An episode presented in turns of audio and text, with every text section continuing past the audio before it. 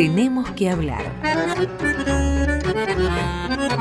Idea y conducción, José Núñez.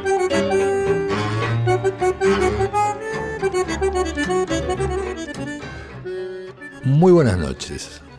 Hoy tenemos que hablar de un tema crítico y muchas veces trágico de nuestro tiempo, tanto a nivel local como a nivel nacional e internacional. Me refiero a las migraciones. Y para tratar este tema, tengo junto a mí a Mariana Heredia. Hola Mariana. ¿Qué tal? Buenas noches, Pepe. Y un invitado experto que nos va a ilustrar sobre estas cuestiones. Me refiero a Pablo Seriani Cernadas. Buenas noches. Buenas noches, Pepe, gracias por la invitación. A vos por venir. Les explico. Pablo Seriani Cernadas es abogado, egresado de la UBA, es máster en Migraciones Internacionales de la Universidad de Madrid y tiene un doctorado en Derechos Humanos de la Universidad de Valencia. Coordina el programa de Migraciones y Asilo de la Universidad de Lanús, es profesor en la Facultad de Derecho de Buenos Aires, en la Universidad de 3 de Febrero, en la Universidad de Lanús, en la Universidad de San Martín, invitado por diversos países latinoamericanos y europeos, y es consultor desde hace varios años, tanto de UNICEF como de la OIT en estas cuestiones, sobre las que tiene muy diversas publicaciones. Yo voy a hacer una breve introducción al tema de que nos vamos a ocupar. Para eso quiero señalar algo sobre lo que creo que hay consenso, que es distinguir cuatro grandes oleadas migratorias que ocurrieron en los últimos 500 años. La primera oleada migratoria fue la de los colonos europeos debido a la expansión de España, Inglaterra, Francia y Portugal que necesitaban quienes poblaran los grandes territorios que iban ocupando. Solo que estas migraciones, en el caso de las Américas, produjeron un derrumbe demográfico en los siglos XVI y XVII porque los pobladores locales fueron diezmados por las enfermedades que transmitían los europeos. Y esto llevó a que fueran desplazados por los esclavos africanos como forma dominante de la migración desde los siglos XVI al XIX. La tercera ola migratoria, con el fin de la trata de los negros en el siglo XIX, se pasó al reclutamiento de masas campesinas en Europa. La gran migración atlántica, que arranca en los años 40 del siglo XIX, empieza en Irlanda y en Alemania, sobre todo dirigida a América del Norte. Y hay una segunda onda que comienza en los años 1870, que recluta a los migrantes en Europa del Sur y Europa del Este, y ahí es donde Argentina se vuelve un lugar de destino para muchos de estos migrantes. En términos generales, estas migraciones a las que me estoy refiriendo produjeron en un periodo bastante breve, 1880-1910, un desplazamiento de más de 20 millones de personas. Y entramos a la cuarta onda migratoria, y esa es la que estamos viviendo actualmente, con el proceso de globalización, con el crecimiento de las desigualdades, de la miseria en muy distintos países de los diversos continentes, generando tanto migraciones voluntarias, esto es, personas que buscan empleo, vivienda, porque en su lugar de nacimiento o de residencia no lo tienen, o migraciones forzadas, cuando se trata de expulsiones, especialmente con motivo de las guerras. Y hay una mezcla entre voluntario y forzado que es debido a las hambrunas, a catástrofes naturales, en que la gente no se va expulsada legalmente, pero se va expulsada por los hechos. Estas migraciones a las que me estoy refiriendo se dan en un contexto que debe ser entendido. Quiero decir, hasta el siglo XIX, la población mundial crecía a un ritmo de 420.000 personas por año. Hoy, la población mundial crece a un ritmo de 53 millones de personas por año. Entonces, como ustedes se dan cuenta, hay una presión sobre los recursos, por más que estos se hayan multiplicado exponencialmente, pero como lo han hecho en forma desigual según los territorios de que se trate, entonces hay buena parte de la humanidad que está padeciendo las consecuencias de este crecimiento. Tanto es así que hoy en día se puede sostener, sin exageración, que Occidente está atravesando la peor crisis que ha enfrentado desde la Segunda Guerra Mundial. La democracia liberal se tambalea en Europa del Este, donde nunca fue asentada realmente, es desafiada por China o por Rusia, es amenazada por los populismos en Europa del Oeste, en América del Norte, en América Latina. Víctor Orbán, el primer ministro de Hungría, viene de decir lisa y llanamente, la era de la democracia liberal se terminó.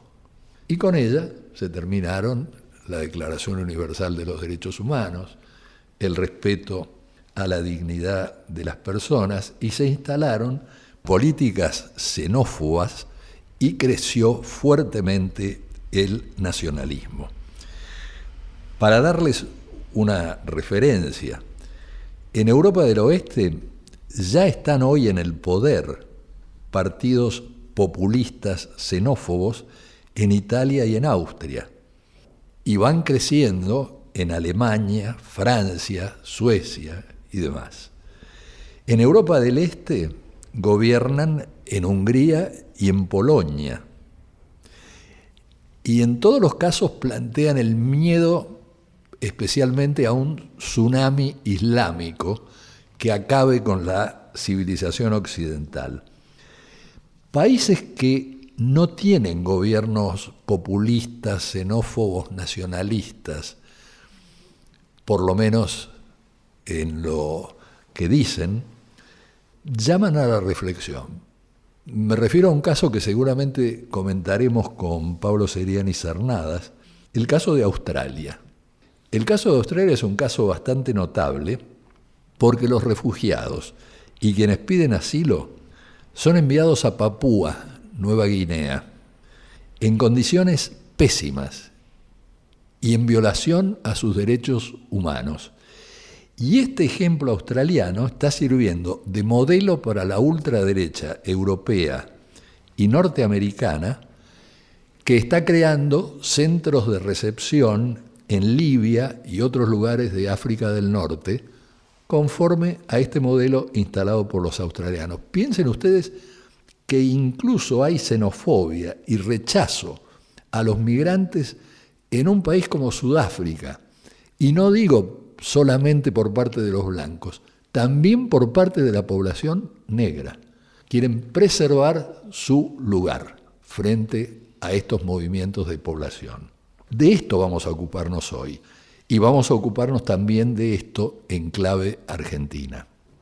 Para acompañarnos en las pausas musicales, hemos seleccionado varias piezas de un notable compositor y pianista polaco, pero que no hubiera compartido las políticas actuales de su país. Me refiero al gran Ignacio Paderewski. ¿Por qué digo que no las hubiera compartido? Porque durante la Primera Guerra Mundial él fue un gran defensor de la independencia de Polonia. Actuó en política, le interesó hacerlo. tanto que en 1919 fue electo primer ministro de Polonia. Pero estaba acostumbrado a los aplausos, no a las críticas. Se puso furioso y a los dos años volvió a los escenarios para que lo aplaudieran. Pero después, en la Segunda Guerra Mundial, se exilió y formó parte del gobierno en el exilio polaco en París en el año 1939. Cuando Francia capituló, se mudó a Estados Unidos, donde murió en 1941. Escuchemos las interpretaciones de las obras de Paderewski.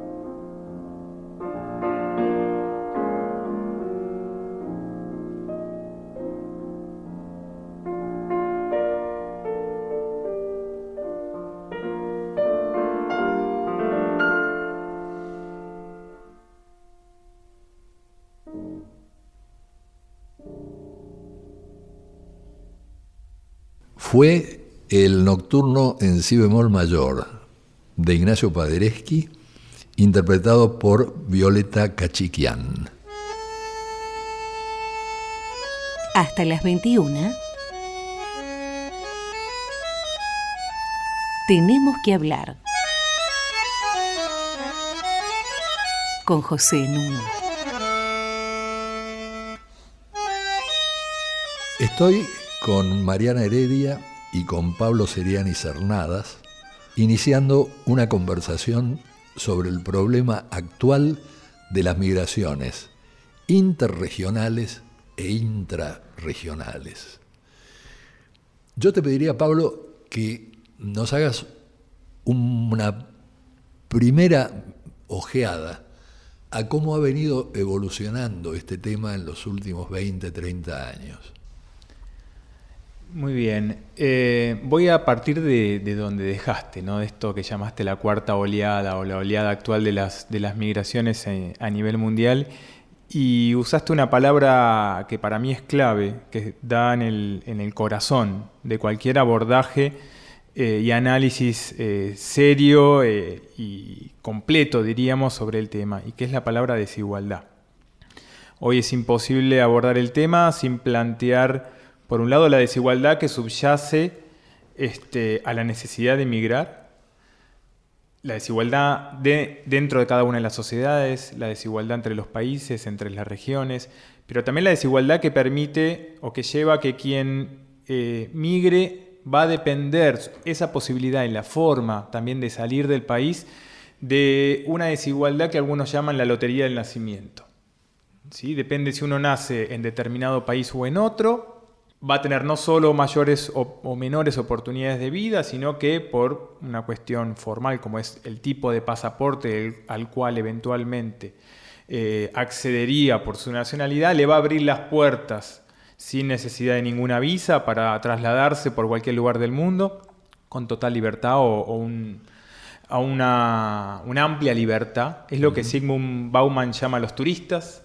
Y del otro lado están los vagabundos, los que también por la lotería del nacimiento, sea por haber nacido en determinado lugar, o ya dentro de cada lugar, en una familia determinada o en una localidad determinada o con determinado color de piel, en un grupo étnico religioso este, diferente de otros, va a tener no solo pocas o ninguna oportunidad de acceder a derechos elementales y a condiciones de vida digna, sino incluso va a tener obstruido la posibilidad de salir de esa situación de desigualdad y de privación de oportunidades elementales utilizando la migración, es decir, intentando comprar un pasaje de autobús, de avión, de tren, de barco, el que fuere, para buscar en otra sociedad la oportunidad que la comunidad en la que nació no le ha dado. ¿no? Entonces, es la desigualdad como causa estructural, este, es, es lo que está detrás de la desigualdad o acompañando la desigualdad, violencias, conflictos armados, expoliación de recursos naturales, corrupción, falta de gobiernos eh, o instituciones democráticas, en fin, el listado de causales asociadas a la desigualdad eh, que conlleva la movilidad de personas este, es interminable. Ahí uno le puede agregar cambio climático, los desastres naturales. Este, pero luego la, y, esto es una característica muy claro de la actualidad, las reglas o las prohibiciones o las restricciones para que esa persona que necesita salir del país lo pueda hacer, ¿no? Y lo pueda hacer de manera formal. Esto es lo que ha llevado a lo que muchos denominamos hoy como una característica estructural de la movilidad, este, que es la irregularidad migratoria. ¿no? Esta mal llamada migración ilegal o los ilegales, en realidad son una respuesta casi de supervivencia de salida de, una, de un lugar de privación de derechos de millones de familias este, por la única vía que pueden, ¿sí? por esa irregularidad, porque si van de un área rural de Argentina o de Mali o de Sri Lanka a su capital y van a tocar la puerta de un consulado francés, inglés, estadounidense o de otros países que nos podemos imaginar, nadie les va a dar un visado para que salga de la situación de pobreza y desigualdad en la que se encuentra. Y es ahí donde esta irregularidad, como una característica que diferencia la actual ola migratoria este, de las anteriores, se ha vuelto eh, una parte imprescindible de esa foto. lo grave es que a esa parte imprescindible se está respondiendo cada vez más desde un enfoque muy miope, muy errado, que es la, securitización o ver eso como un problema de seguridad y una amenaza. En violación a la Declaración Universal de los Derechos Humanos de 1948, que legitimaba y legitima estas movilizaciones geográficas, digamos, porque hay igualdad de derechos para todos los ciudadanos del mundo. Esa es la otra nota característica de, las migraciones en la actualidad, una profunda contradicción. No, recién hablabas de crisis. Estamos eh, percibiendo o asistiendo a una profunda crisis de valores. Valores que empiezan, o para poner tal vez arbitrariamente un punto de partida, empiezan en 1948 con la Declaración Universal de Derechos Humanos, que reconoce, como bien decías, el derecho a salir del país, y ese derecho está reconocido ahí justamente para las situaciones en las que una persona no puede formalmente, se le prohíbe, se le obstaculiza la posibilidad de salir de, de su país, sobre todo cuando más lo necesita. Pero el otro quiebre de esa época que nace en 1948 es reconocer que toda persona tiene derechos y los mismos derechos que los demás por ser persona. No hace falta ser nacional de determinado país, tener determinada característica. Con ser persona alcanza. Y esa es la gran contradicción que hoy encontramos entre ese, ese punto de partida, ese punto de inflexión que fue la Declaración Universal y las políticas y las propuestas que hay en materia migratoria donde parecería que tener una determinada nacionalidad o un determinado papel que te permite estar en un lugar pasa a ser este, la clave realmente para tener derechos básicos en lugar el mero hecho de ser eh, un ser humano. Claro. En este sentido, a mí me gustaría que nos contaras un poquito cómo dominaron el panorama por lo menos en América Latina, las políticas de seguridad nacional para enfrentar estos problemas migratorios, cómo eso fue desplazado después por justamente una consideración de los derechos humanos de los migrantes y cómo ahora lo que nos amenaza es un retorno a las políticas de seguridad nacional. A ver, uno podría pararse en la década del 70 y encontrar eh, dos quiebres muy claros en materia migratoria, independientemente que uno encuentre antecedentes, en el caso argentino, como, como fue la ley de residencia en 1902, que alegaron supuestos problemas de orden público para transformar lo que era realmente una discusión social sobre cuestiones de desigualdad en la Argentina del centenario, este, para transformarlo como un problema de seguridad. Pero sin perjuicio de antecedentes como ese, la década del 70 del siglo pasado lo que presenta en el contexto latinoamericano es que a la par de, los avances de las dictaduras militares que tomaron el poder en diferentes países, por ejemplo de América del Sur, se fueron adoptando leyes migratorias eh, que se basaron en este concepto o la doctrina de la seguridad nacional para de alguna manera poner al extranjero como una amenaza, ¿no? Entre las tantas amenazas que, La ley Videla, por ejemplo. Exacto, en Argentina 1981 la ley Videla, en Chile la ley migratoria, lamentablemente que sigue vigente, es un decreto de Pinochet del año 75, en Brasil en el 80, en Ecuador en el 71, o sea, diferentes países latinoamericanos en contexto de gobiernos de facto aprobaron leyes migratorias eh, aludiendo a esta cuestión de la seguridad nacional este, el otro quiebre en la misma época, sobre el cual tal vez después podemos profundizar, se dio en Europa por la crisis del petróleo, donde empezaron a ver la llegada de trabajadores que fueron atraídos después de la Segunda Guerra Mundial. Eh, se empezó a ser visto como un problema o como un coste o como algo negativo. ¿no? Pero en América Latina empieza en ese momento la mirada securitaria de las migraciones y que empieza a ser este, de alguna manera modificada o revertida en la década anterior, a partir del año 2000-2002 en adelante, donde eh, se empezó a entender desde diferentes sectores sociales y políticos que la migración era una cuestión no solo de derechos, este, sino que también tiene una cuestión de desarrollo, de, políticas sociales, de políticas de inclusión social, y que un buen abordaje a la migración, que no la ve como un problema, es un buen abordaje a políticas de población, de trabajo, de desarrollo social, etc. Y en ese sentido, Argentina ha sido precursora. Sin dudas, Argentina es el primer país del mundo que en el año 2003 reconoce en su ley que la migración es un derecho humano, que ya no es este, el individuo frente al Estado soberano que decide quién entra y quién no sin ninguna explicación o con total discrecionalidad, sino que hay una persona ejerciendo un derecho cuando quiere entrar a, un territorio.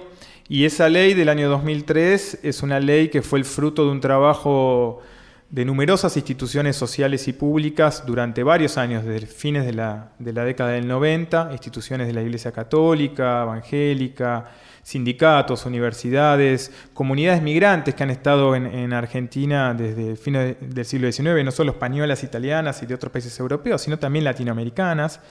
Este, cuya presencia en el territorio está desde el primer censo nacional en 1869. Es decir, que no puede haber una apropiación partidaria de esa ley.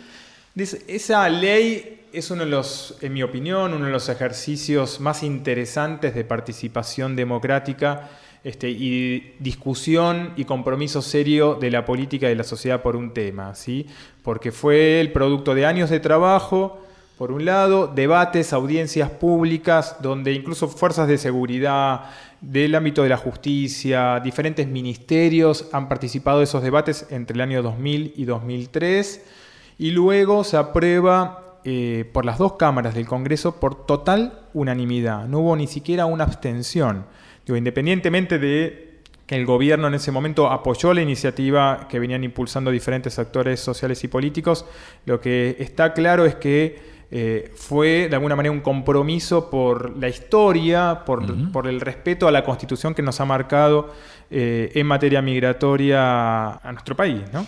lo interesante es que tuvo influencia en toda América Latina, ¿no, Pablo? Exactamente. La ley migratoria argentina luego fue replicada en buena medida por Uruguay en 2008, por Bolivia en el año 2013 por Ecuador y Brasil más recientemente en el año 2017, por Perú también en el año 2017, el Código Migratorio Guatemalteco, algunas reformas que se dan en, 2011 en México y otras iniciativas que se han dado en el ámbito regional, como es eh, concretamente en el ámbito del Mercosur y la, de la UNASUR, que siguieron de alguna manera los principios básicos de la política argentina iniciada en 2003. Vamos a escuchar la música de Ignacio Paderewski y seguimos.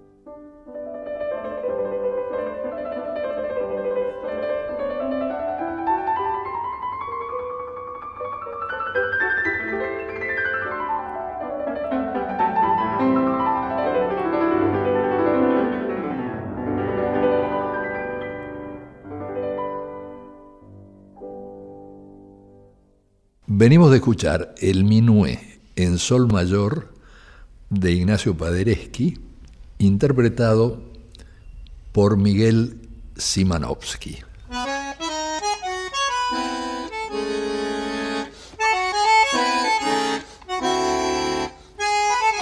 Seguimos con José Nun. Tenemos que hablar arroba radionacional.gov.ar para que ustedes se comuniquen con nosotros.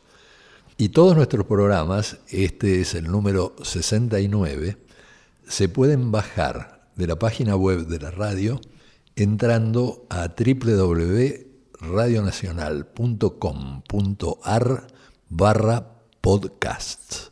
Sigo conversando con Mariana Heredia y con Pablo Seriani Cernadas acerca del fenómeno de las migraciones, tanto intra como interregionales. Vos mencionabas, Pablo, correctamente el tema de la desigualdad. Ahora, el tema de la desigualdad es una de las explicaciones que tiende a darse para el rechazo de los migrantes. Es decir, hay dos vías explicativas sobre todo. Una apunta al cambio económico. Y entonces sostiene que con la disminución del crecimiento, con el gran aumento de la desigualdad que trajo de la mano el ascenso del neoliberalismo, baja la movilidad social, aumenta la inseguridad de los sectores de clase media y de la clase trabajadora, y eso provoca un ascenso del populismo, del rechazo a los que vienen a quitarnos nuestro trabajo o a los que vienen a aprovecharse de nosotros. La otra explicación, que no es eh, antagonista con esta, pueden ir las dos de la mano, no pone énfasis en el cambio económico, sino en el cambio social. Y entonces sostiene que hay una crisis de las normas y de las actitudes tradicionales sobre la religión, sobre el sexo, sobre la familia, y que todo esto hace que se cierre la población local frente a la amenaza que le plantea, entre comillas, la llegada de extranjeros. En ambos casos, lo notable es que el análisis no puede parar ahí, sino que debe dar cuenta de cómo respondieron a estos fenómenos las élites dirigentes y los gobiernos. Yo creo que ni la derecha ni la izquierda se ocupó seriamente de estos problemas ni acá, ni en Europa, ni en el norte. Y esto le ha franqueado el camino a los populismos racistas, xenófobos, de ultraderecha. Y es curioso que los intelectuales han venido invirtiendo más tiempo en tratar de explicar el crecimiento del populismo que la caída de las democracias liberales y el reemplazo de la seguridad nacional al tema de los derechos humanos, que es sobre lo que yo quería volver. En otras palabras, falta una elaboración de alternativas que espero que tratemos en el próximo bloque, para armonizar y responder a las legítimas identidades locales, que tienen derecho, por supuesto, a intentar preservar sus valores y sus actitudes, pero cómo armonizar eso, cómo combinar eso con la llegada de migrantes. Al no haber esa elaboración, hay un único camino, que es el que circula, el camino de la homogeneidad. Es decir, tenemos que ser lo más homogéneos posible, si no, estamos listos, si no, estamos amenazados. Y entonces ahí viene la tercera de las tres partes de las que habíamos hablado. Política de seguridad nacional en relación a las migraciones, política de derechos humanos como base del tema de las migraciones, y ahora retorno o amenaza de retorno en muchos lugares a las políticas de seguridad nacional. ¿Lo compartís? Sí, plenamente. Lo que pasa es que eh, en Argentina, como ha sucedido en otros lugares, pero centrándonos en el caso argentino, no hemos logrado dar cuenta de cuestiones bastante evidentes y no hemos tenido, incluso en, oportunidades, como ha ocurrido eh, desde el año 2003 en adelante, en el cual se podía haber trabajado con mayor profundidad y seriedad el tema de las migraciones y, llevarlo a unas discusiones pendientes en Argentina, este, eso ha dado eh, lugar a un retroceso. ¿A qué me estoy refiriendo? Es un país que tiene por lo menos 150 años de, recibir inmigración de diferentes países, de diferentes regiones. La inmigración es parte constitutiva de la sociedad argentina desde sus orígenes. La inmigración y el carácter de extranjero de una persona en nuestra sociedad termina en la generación siguiente, ¿sí? porque Argentina, como el resto de los países de América Latina, el que nace aquí es argentino, con lo cual plantear políticas en clave de extranjeridad en Argentina es absurdo, incluso en términos temporales, y ni hablar si lo planteamos para políticas públicas pensadas para regular las conductas y para este, brindar servicios a una sociedad en largo plazo. Por ejemplo, políticas de salud, políticas de... Eso es lo que irrita tanto a Donald Trump. No quiere que lleguen ilegalmente, la mujer se embarace y tenga un chico que sea americano. Sí, lo que pasa es que es una mirada muy, muy sesgada ¿no? y, muy recortada con, intereses eh, políticos. ¿no? La migración se ha usado a lo largo de la historia y actualmente mucho más de la historia reciente, diríamos los últimos 100 años, este, como una estrategia. ¿no? Una estrategia, por ejemplo, de desviar la, atención. Esto que hacía alusión antes cuando hablaba de la ley de, residencia. Si en Argentina ya tenemos la suficiente experiencia comparándonos, por ejemplo, con la migración reciente hacia algunos países europeos, reciente las últimas dos, tres o cinco décadas. En Argentina tenemos mucho más experiencia para pensar la inmigración justamente con, con esta mirada ya no entre el otro y nosotros, sino la migración como una parte que, hace eh, regenerar permanentemente nuestra sociedad. Y una sociedad producto en la historia y en el presente de personas que han nacido con esta lotería de que hablaba en diferentes lugares, pero luego se incorporan a la sociedad. Son vecinos, son padres, madres, hijos, hijas, eh, trabajan, este, estudian, etcétera, como cualquier otra persona. Y a pesar de esa experiencia que hemos vivido, experiencia vital, no hemos tenido como política pública, digo, ¿no? la posibilidad o la, o la decisión y la voluntad de construir una narrativa en la cual nos deje de presentarnos como una sociedad este, dividida sobre una clave de origen nacional. ¿no? Entonces es ahí donde se genera de alguna manera el contexto en el cual un discurso que acusa a los inmigrantes de del deterioro de las condiciones de vida, el deterioro de las condiciones laborales, de problemas de seguridad, de deterioro de los servicios educativos y de salud, es aceptada casi naturalmente, entre comillas, por parte de la sociedad que inmediatamente mira hacia otro lado, mira hacia su vecino, porque hace 5 o 35 años nació en otro lugar, como el responsable en lugar de mirar a los verdaderos responsables. A los verdaderos responsables y dar una discusión seria sobre por qué pasa lo que pasa ahora o hace 10 años o lo que fuere, o cuando fuere en, Argentina. ¿no? Entonces, eh, es ahí donde nos donde nos está faltando, hay, hay algo en Argentina, en esta historia de 150 años de inmigración, que siempre ha estado ausente, ¿sí? y, que, y que tiene que ver con, con ver la migración como un tema social, este, y no como un tema de seguridad o de cambio de identidad.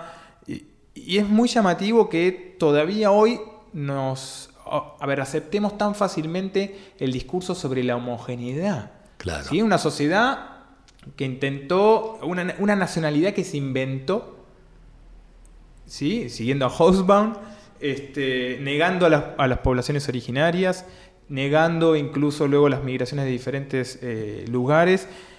Ahora, hoy tenemos la suficiente experiencia para rebatir eso, ¿no? para mostrar la diversidad cultural que supone la sociedad argentina. ¿no? Y sin embargo, aceptamos discursos y luego políticas que establecen desigualdad este, sobre una supuesta homogeneidad que nunca tuvimos.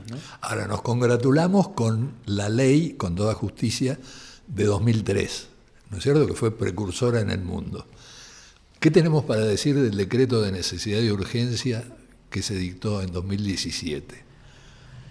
ese decreto que transformó la ley de migraciones de un día para otro, eh, alegando justamente una necesidad de urgencia, a pesar de que no había ningún dato oficial, estadístico, este, que lo acreditara, sino lo contrario, este, y que reformó la ley de la manera opuesta a como se había aprobado, es decir, sin ningún debate político y social, mucho menos este, en el ámbito formal en el que se debería haber producido, que era el Congreso y no por una decisión unilateral del Poder Ejecutivo.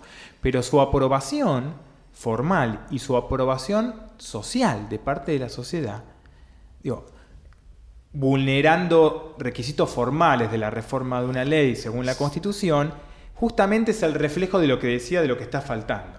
O sea, ¿cómo aceptamos que se transformen las condiciones de vida de parte de nuestra sociedad a través de un decreto tergiversando los datos de la realidad, ¿sí? incluso apoyamos esa reforma y hoy incluso estamos exigiendo una profundización de esa reforma negando aún más esos derechos o pidiendo más desigualdad.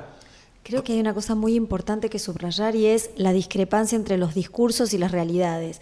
La Argentina no tiene un aluvión migratorio en los últimos años como tuvo a fines del siglo XIX, principios del siglo XX, que muchas veces recordamos ¿no? enalteciéndolo. Hoy se construye una amenaza cuando en realidad la Argentina recibe población limítrofe, recibe población africana, asiática, pero en una proporción realmente que no amenaza eh, a los ciudadanos y que en, realidad aparece más como una excusa, ¿no? como una eh, acusación rápida para resolver una amenaza que no tiene que ver con ellos, sino con la situación del país más eh, general. El decreto de necesidad de urgencia de 2017 hace pie justamente en una criminalización de las migraciones, es decir, que llegan y delinquen. Sobre esto me gustaría que habláramos extensamente en el próximo bloque para ir visualizando posibilidades alternativas. Ahora con nosotros la música de Paderewski.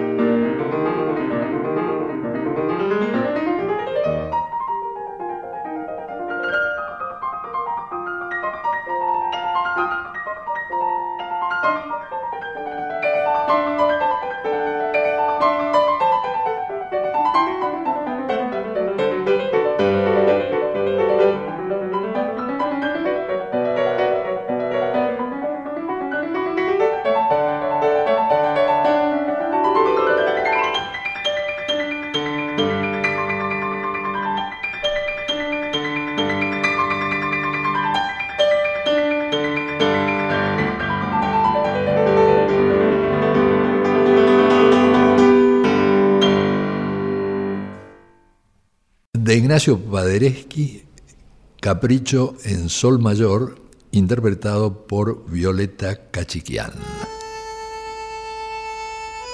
Hasta las 21. Tenemos que hablar. Con José Nuno.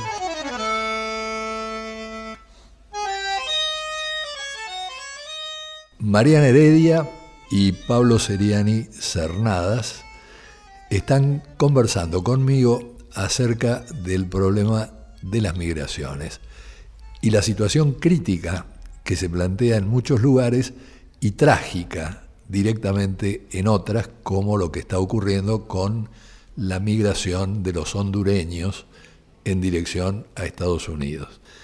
La criminalización de la migración está en la base, me parece, de un decreto de necesidad y urgencia como el que comentábamos antes. ¿Es así?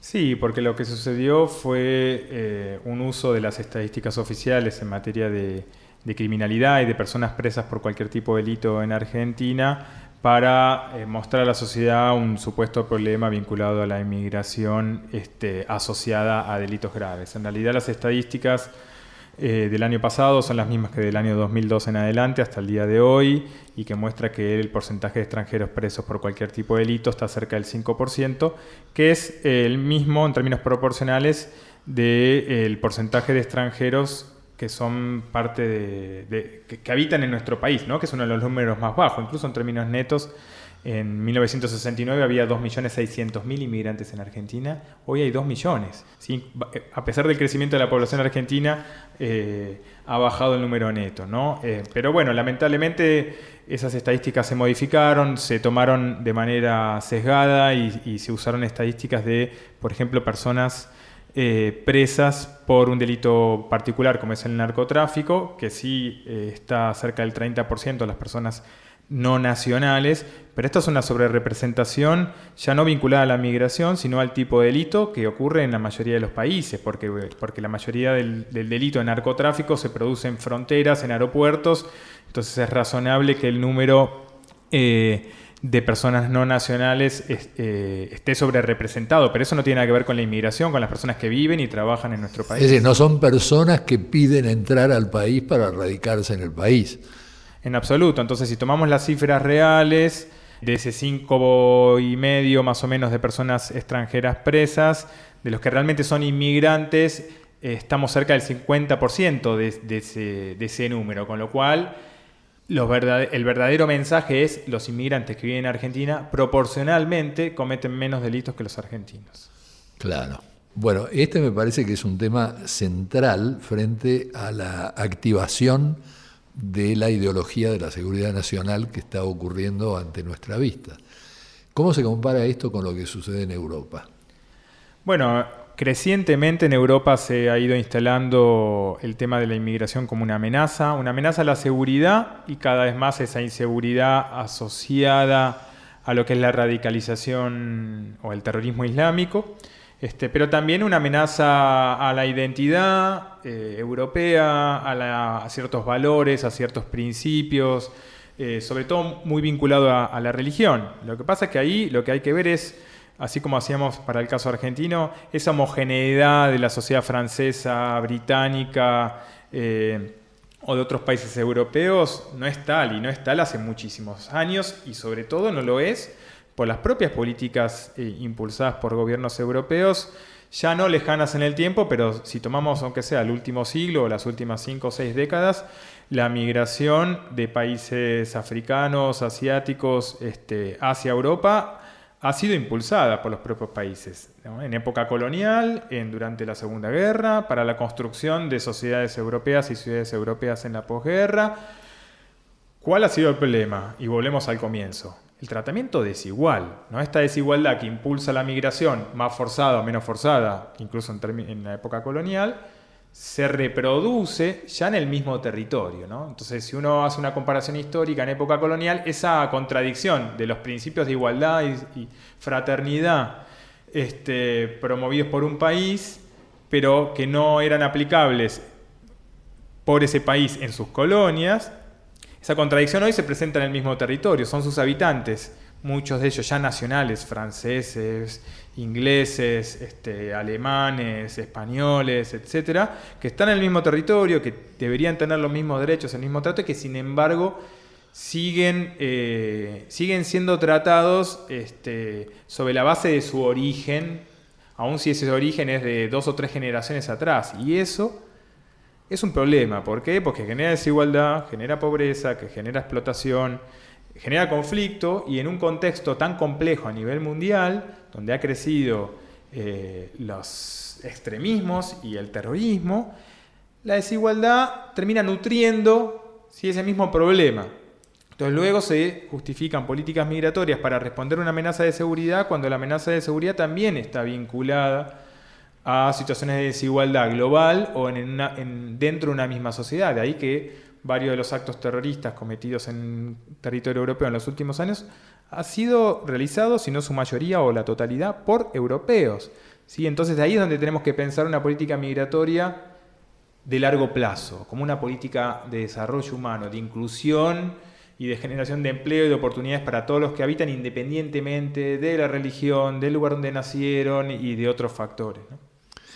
Vos nos comentabas, porque yo te hacía la pregunta acerca de la selectividad posible.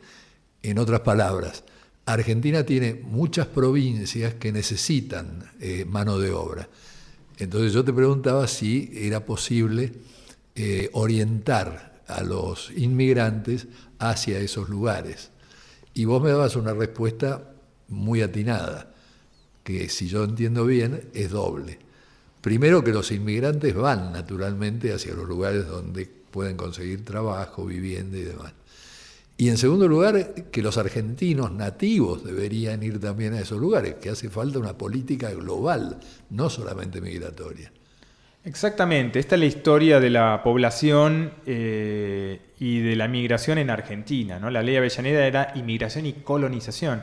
Y sin embargo, la mayoría de los inmigrantes que vinieron europeos no tuvieron acceso a la tierra, se fueron a Buenos Aires, a otras ciudades o se volvieron a sus países. Ahora, la migración, ya alguien que sale de su país tomó la decisión más difícil, dejó su tierra, dejó su familia.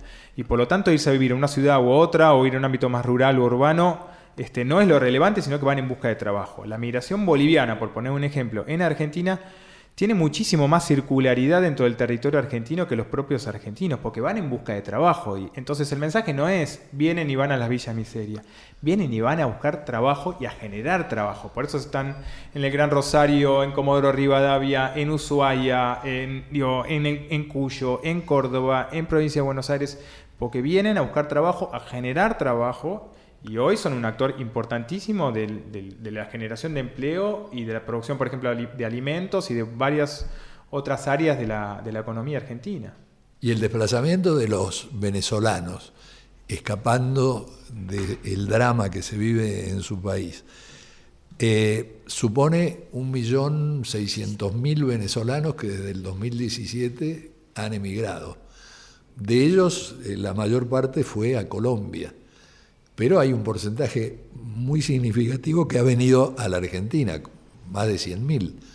Y esta es una mano de obra que muchas veces es muy calificada, que hace bien que venga. Es una migración estadísticamente inédita para Sudamérica. ¿no? Nunca en la historia ha migrado tanta gente en tan poco tiempo de un mismo país. ¿no? Entonces eso es un desafío particular, sobre todo, como decía, para países como Colombia o Perú, eh, ¿no? 800 o 900 mil y 400 mil migrantes venezolanos respectivamente en este año y medio. Argentina en mucho menor medida recibió venezolanos, pero aún así es un, es un aumento considerable en comparación con la población venezolana que había antes, pero sucede, así como con otras nacionalidades, pero en este caso tal vez estadísticamente más, que se trata de personas que ya tienen su formación, eh, su experiencia profesional y, así como pasa con otros migrantes, para un país que recibe es prácticamente puro beneficio, ¿no? Eh, digo, independientemente de la, de la, tragedia que supone el, el, hecho que tantas personas hayan tenido que salir de la situación en la que se encuentra Venezuela, ¿sí? Pero, digo, ahora pensando en política inmigratoria,